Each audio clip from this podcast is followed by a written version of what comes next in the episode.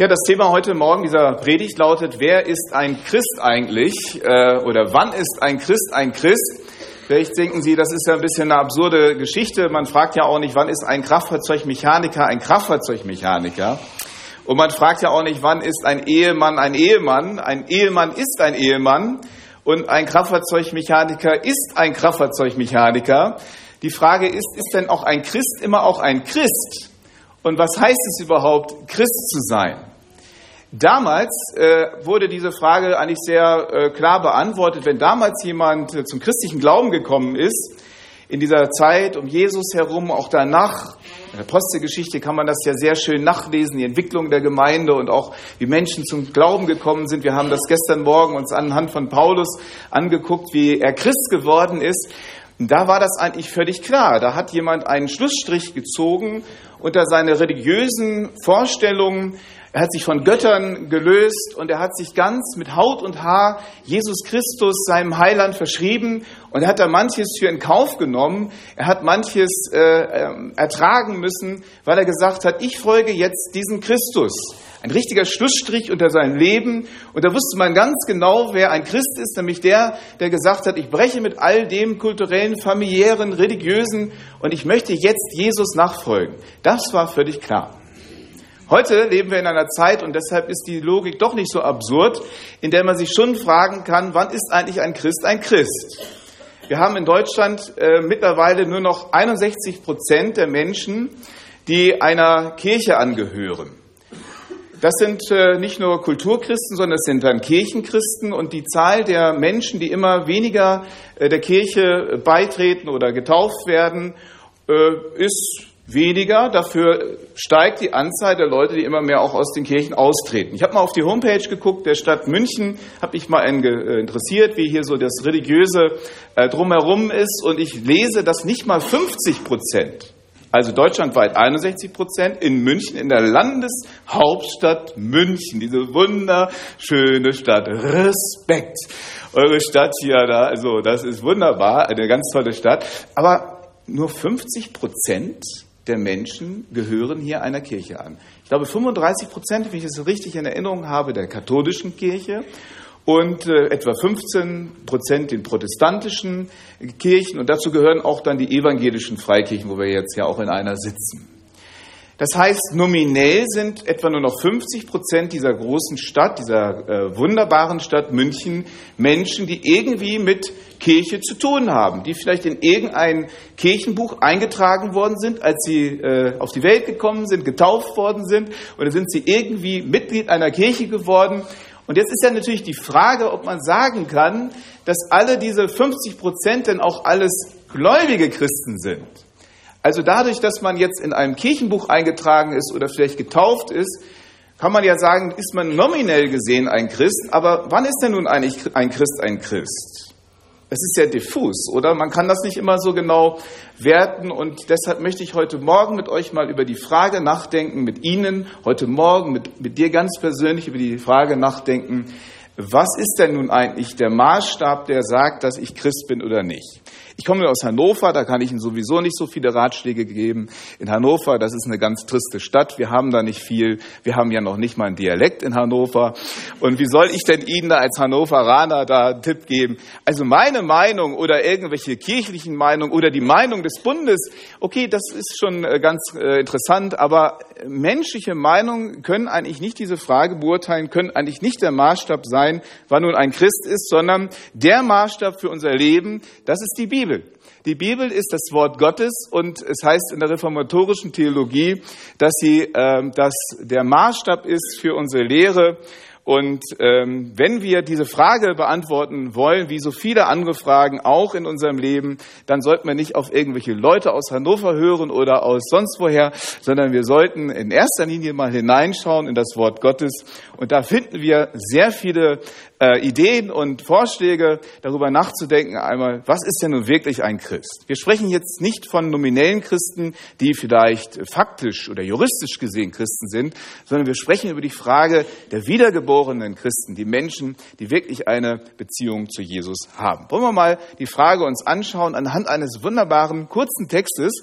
Vielleicht wundern Sie sich, man könnte ja auch ganz andere Bibelstellen nehmen. Ich habe mal Epheser 5, Vers 31 hier und 32 äh, zur Grundlage der Verkündigung. Darum wird ein Mann Vater und Mutter verlassen und an seiner Frau hängen, und die zwei werden ein Fleisch sein. Dies Geheimnis ist groß, ich deute es aber auf Christus und die Gemeinde.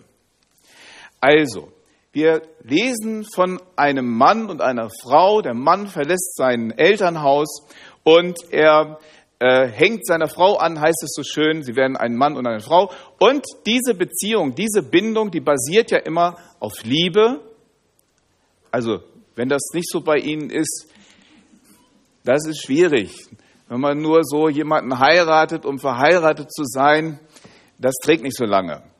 Eine Beziehung zu einem Menschen gibt man dann ein, wenn man eine Liebe äh, so hat. Also das schreibt ja schon sowieso den Wahnsinn, wenn man verheiratet ist. Manchmal denke ich so, ohne Liebe wäre das ja gar nicht auszuhalten. Äh, mit Liebe ist das wunderbar. Eine Beziehung, die basiert immer auf Liebe, auf Hingabe, auf Treue und ist immer eine Bindung. Und das lesen wir jetzt hier im Wort Gottes, dass eine Beziehung entsteht, eine Bindung.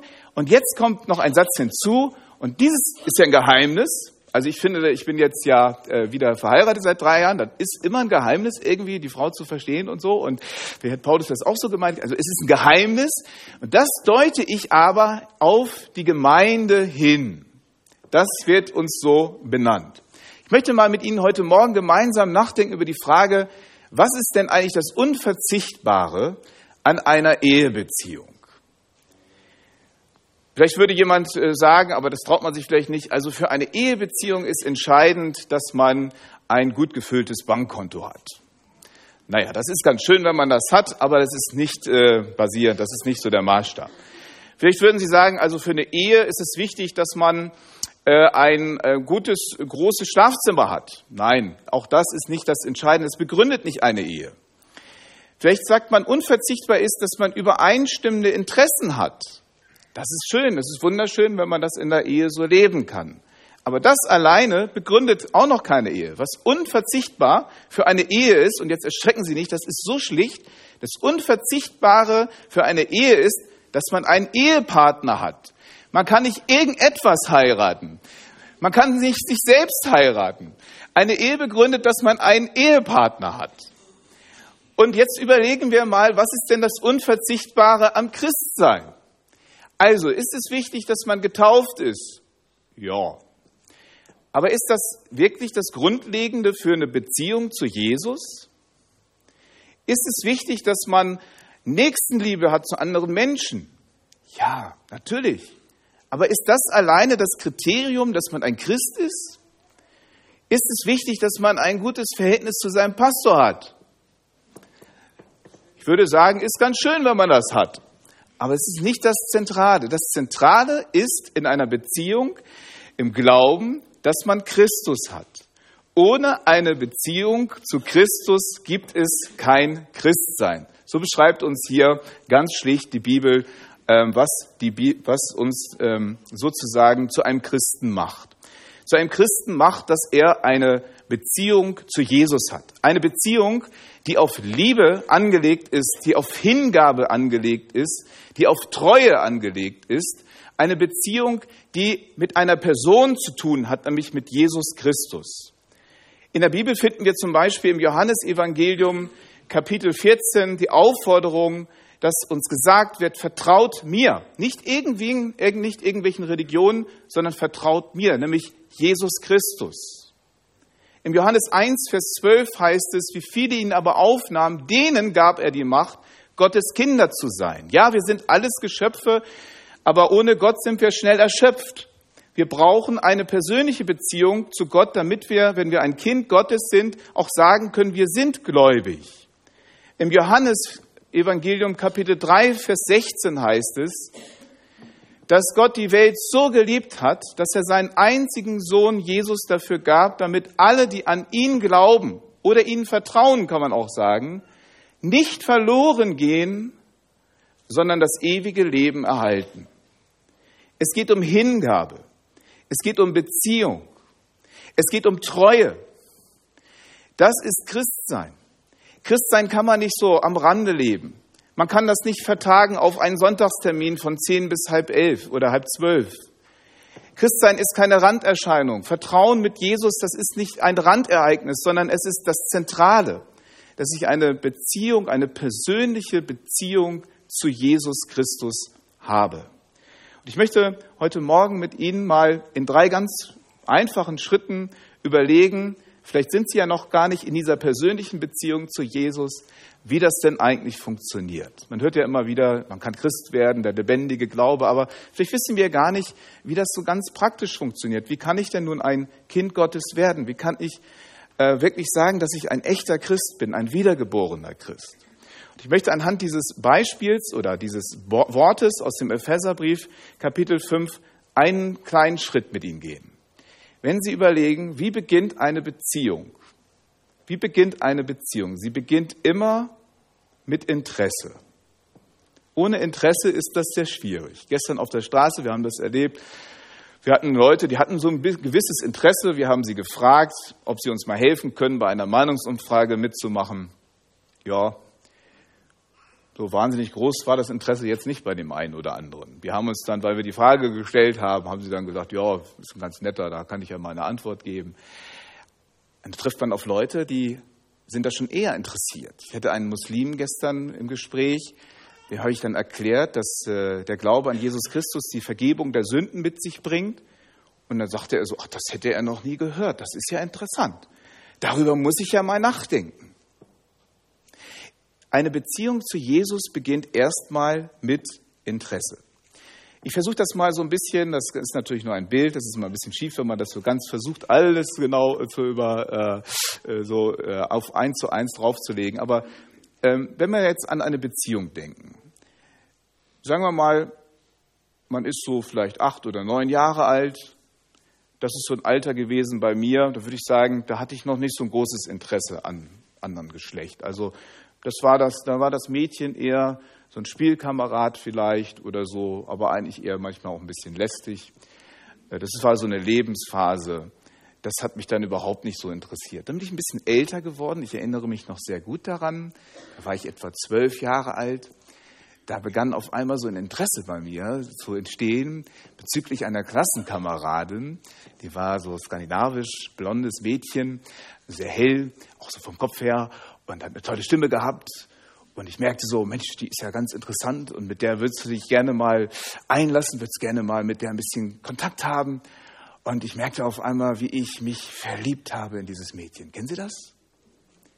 Wenn man sich so dieses Gefühl hat, wie umgetopft zu sein.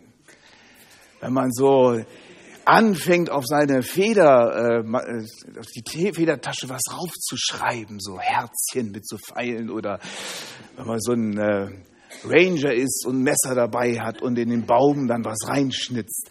Man denkt, oh, wenn man eigentlich an nichts anderes mehr denken kann als dieses Mädchen. Und dann fragt dieses Mädchen sie und sagt, willst du nicht mit mir zusammen in der Kantorei im Kinderchor mitsingen?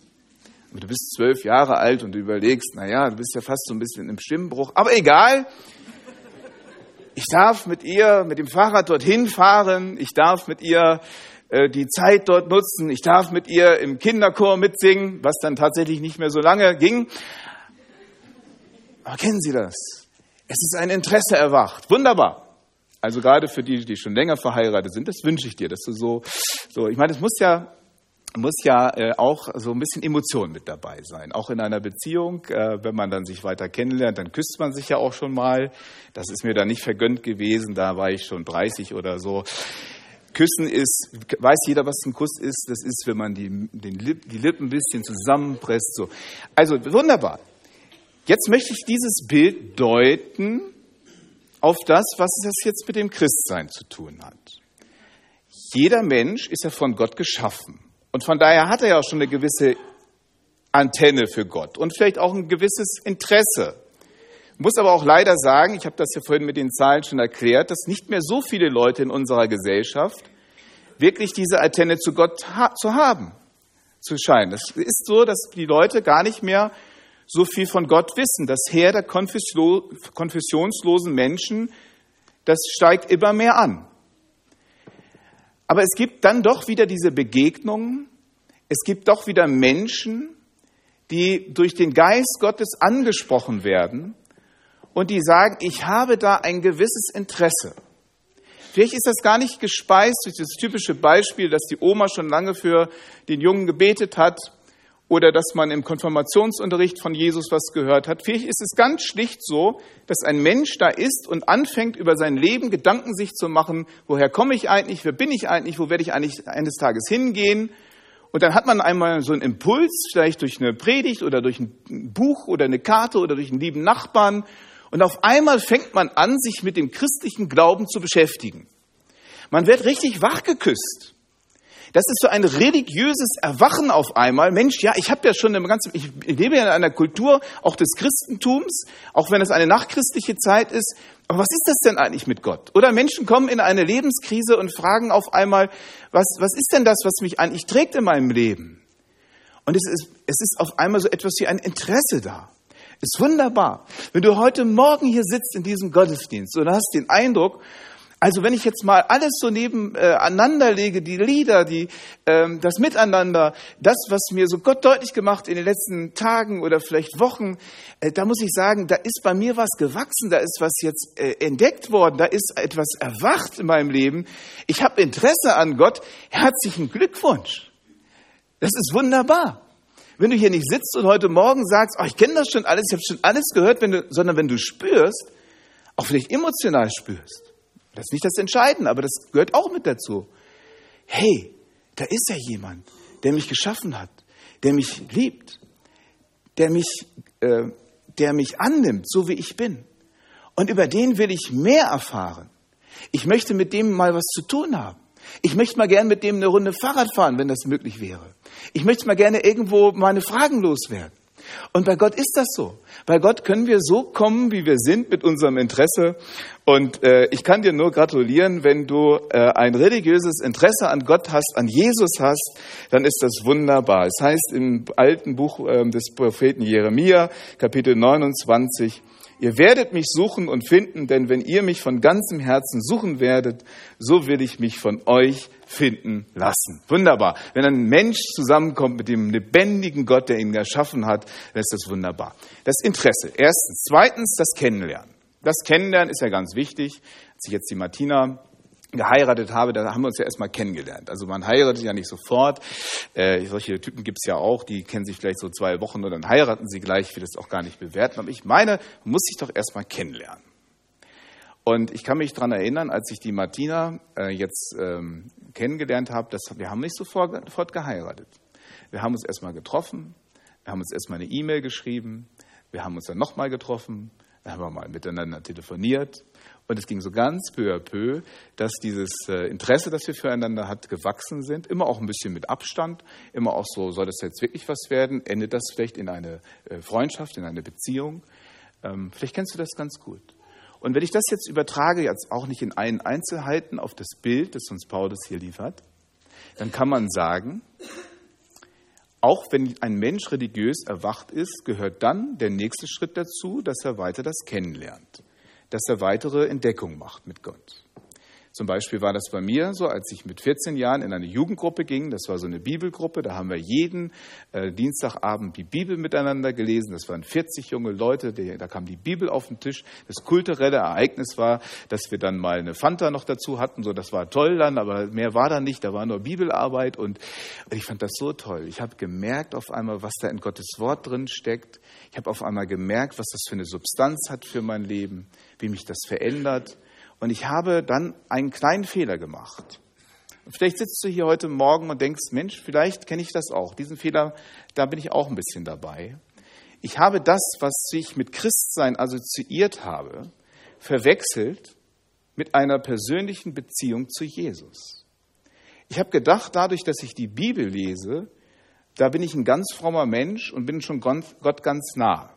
Es gab natürlich immer auch Leute, die kannten die Bibel noch viel besser als ich. Ich gedacht, das schaffe ich nicht. Ich hatte auf einmal so einen Leistungsgedanken dabei. Ich muss mehr die Bibel lesen, damit ich mehr verstehe als die anderen. Ich muss lieber sein, ich muss frommer sein, ich muss noch mehr die Nächsten lieben, als ich sozusagen das tue. Und ich habe gemerkt, das kann ich gar nicht. Ich bin gar nicht so ein Superchrist. Ich bin gar nicht so eine, so eine fromme Nudel, der alle Bibelstellen runter rezitieren kann.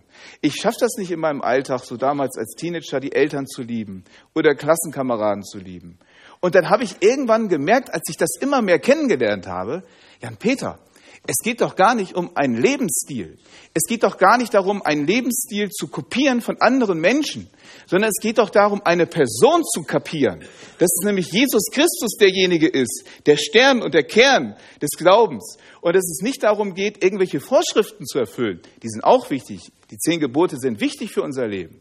Aber das Entscheidende ist, dass wir nicht irgendwo einem Lebensstil hinterherlaufen, so hat ein Christ zu sein, sondern dass wir in unserer Liebe, die Jesus uns schenkt, dass wir ihm jeden Tag ein Stück näher kommen, dass wir uns umwandeln lassen von seiner Liebe, dass wir uns verändern lassen.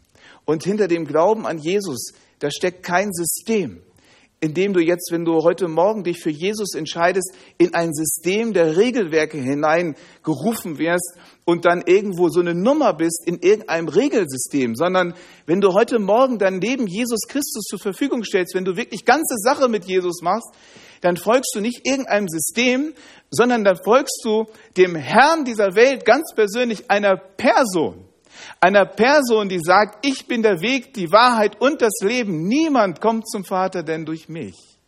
Das ist das Entscheidende beim Kennenlernen. Das, das Drumherum ist ganz wichtig, aber das ist nicht das Entscheidende. Das Entscheidende ist, dass wir eine persönliche Beziehung zu Jesus Christus, unserem Retter, entdecken. Das muss man erstmal verstehen und auch kennenlernen, dass Jesus nicht irgendein religiöser Führer ist, sondern dass Jesus der Retter unseres Lebens ist. Dass Jesus derjenige ist, der die Schlüsselgewalt hat über Himmel und Erde. Dass er jemand ist, der, dass, dass er der Sohn Gottes ist, 100 Prozent und 100 Prozent gleichzeitig auch Mensch. Ist wunderbar. Mit diesem Jesus, mit dem Kern und Stern des Universums, darf ich in meiner Schwachheit, in meiner Kleinheit zu tun haben. Ich will nicht nur ihn kennenlernen, sondern der will mich auch kennenlernen. Der kennt mich schon. Der hat mich wunderbar gemacht. Aber ohne das Kennenlernen von ihm werde ich mich auch nie ganz auf ihn einlassen können. Das Interesse ist wichtig und das Kennenlernen ist wichtig. Und ich komme zum letzten und dritten Punkt. Das Binden ist wichtig das Binden, das persönliche Binden, was den postmodernen Menschen heute, und wir haben einige Prototypen der Postmodernen hier in der Mozartstraße entdeckt bei unserem Straßeneinsatz, so schwer fällt. Das Binden, das Binden an das Reich Gottes, das Binden an Jesus Christus, das fällt den Menschen wirklich schwer heute. Früher gab es eine Wahrheit und man konnte entscheiden, ob man diese Wahrheit für richtig erachtet oder nicht. Dann kam es, dass man sagt, es gibt nicht nur eine Wahrheit, sondern es gibt mehrere Wahrheiten, die nebeneinander stehen. Und man hat die Wahrheit zwischen der einen oder anderen Wahrheit. Heute leben wir in einer Gesellschaft, die so im Wandel ist, dass sie sagt, es gibt gar keine Wahrheiten mehr. Es gibt viele Meinungen. Und wenn du das machst, ist das gut. Und wenn du das machst, ist das gut. Und wir merken das bis in die Beziehungen hinein, dass es total problematisch ist, dass die Menschen sagen, ich möchte mich binden und auf etwas einlassen, auf eine Beziehung langfristig zu einem Menschen. Die Heiratsraten, die gehen nach unten, die Scheidungsraten gehen nach oben. Binden, das ist total ähm, nicht mehr aktuell heute so. Man bindet sich nicht mehr so gerne an Institutionen. Und man bindet sich vor allen Dingen auch keine, an, nicht so gerne an Personen. Man guckt sich das alles an auf dem Markt der Möglichkeiten.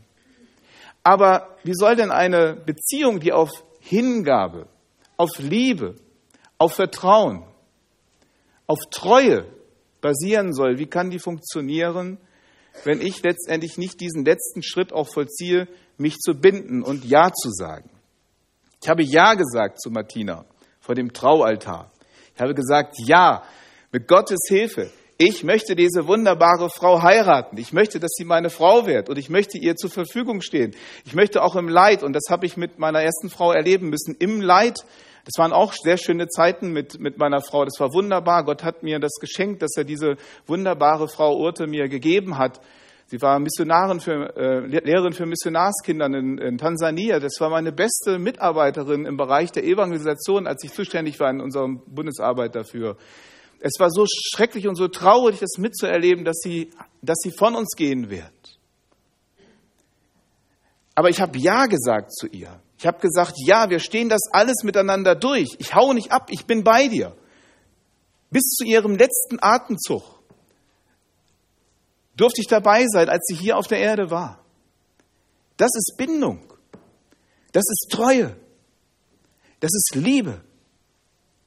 Und das verspricht man sich nicht einfach so vor dem Traualtar, sondern ich gehe voll und ganz darauf ein. Und ich will nicht sagen, dass ich immer ein guter Ehemann bin, aber das möchte ich versprechen, auch wenn die Liebe vielleicht manchmal Achterbahn fährt, die Gefühle. Ich habe Ja gesagt und ich stehe dazu. Und trotzdem bin ich nicht perfekt, genau wie kein anderer von uns.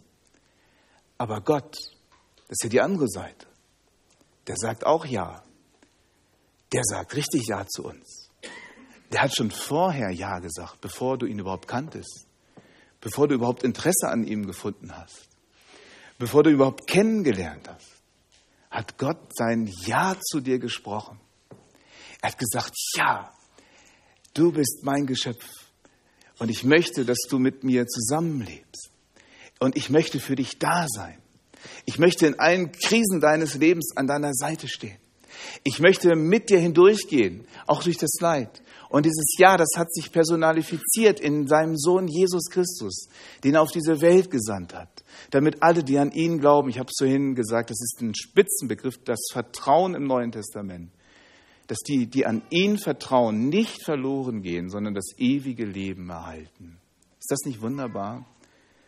Dass Gott in seiner Liebe seinen Sohn auf diese Welt gesandt hat und damit dokumentiert hat, ich sage Ja zu dir, das Ja Gottes zu uns. Und das Entscheidende ist dann aber auch, dass wir Ja zu ihm sagen.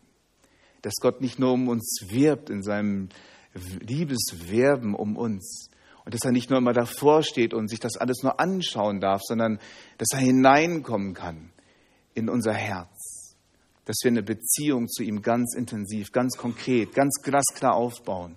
Dass wir sagen, ja, ich möchte diesem Jesus folgen. Ich möchte, dass er mein Leben in seine Hände nimmt. Dass er mir die Schuld meines Lebens vergibt. Ich möchte, dass er der Retter meines Lebens ist. Und ich möchte nicht dann der Endempfänger seiner Liebe sein auf dieser Welt, sondern ich möchte diesen Retter verkündigen und auch weitergeben am Kreuz auf Golgatha, da hat Jesus sein endgültiges Ja zu uns, sein, dort wurde das endgültige Ja zu uns Menschen gesprochen. Am Kreuz auf Golgatha, wo er gestorben ist für die Sünden dieser Welt. Da hat er deutlich gemacht, dass er der Sohn Gottes ist und dass er jeden Menschen, der auf dieser Welt ist, liebt. Die mittlerweile, glaube ich, sieben Milliarden Menschen, die sind alle von Gott geliebt, die über diese Welt gehen egal was für eine Nationalität, egal was für ein soziales Milieu, egal was für ein Alter, jeden Menschen hat Gott unendlich liebt und seine Liebe hat sich darin erwiesen, dass er sein Ja zu uns Menschen gesprochen hat. Der Mensch hatte sich von Gott abgekehrt. Er wollte nichts mit ihm zu tun haben. Das ist in der heutigen Zeit überall zu beobachten wenn die Leute nicht Gott im Auge haben, wenn sie nicht Jesus im Blick haben, wenn sie ihm den Rücken kehren, dann geht so viel verloren, so viel Liebe, da geht das Heil verloren, da gehen die Beziehungen verloren. Aber wenn die Menschen auf Jesus schauen, auf das Kreuz, dort, wo er gestorben ist für dich und für mich, wo er ja nicht geblieben ist an dieser Dornenkrone und diese, diese, diese Nägel, die in ihn hineingeschlagen, hineingetrieben worden sind, wenn er dort geblieben wäre, dann wäre unsere ganze Zusammenkunft heute völlig äh, indiskutabel. Aber Jesus ist dort. Er ist nicht als historische Person dort verendet, sondern er ist auferstanden. Er lebt, er lebt auch heute, er ist hier und er sagt Ja zu dir. Und das Entscheidende ist für dich, wenn du nicht weißt, wie werde ich jetzt eigentlich Christ, wie kann ich in diese Beziehung treten, dass du ganz schlicht und einfach Ja zu ihm sagst, einen ersten Schritt machst. Nach dem Interesse kommt das Kennenlernen und nach dem Kennenlernen kommt das Binden. Und wenn du dieses Binden noch nicht getan hast, wenn du noch nicht dich ans Kreuz gebunden hast, an Jesus gebunden hast, das festgemacht hast, dann ist heute Morgen eine gute Gelegenheit. Siehe, jetzt ist die Zeit des Heils. Amen. Ich lade dich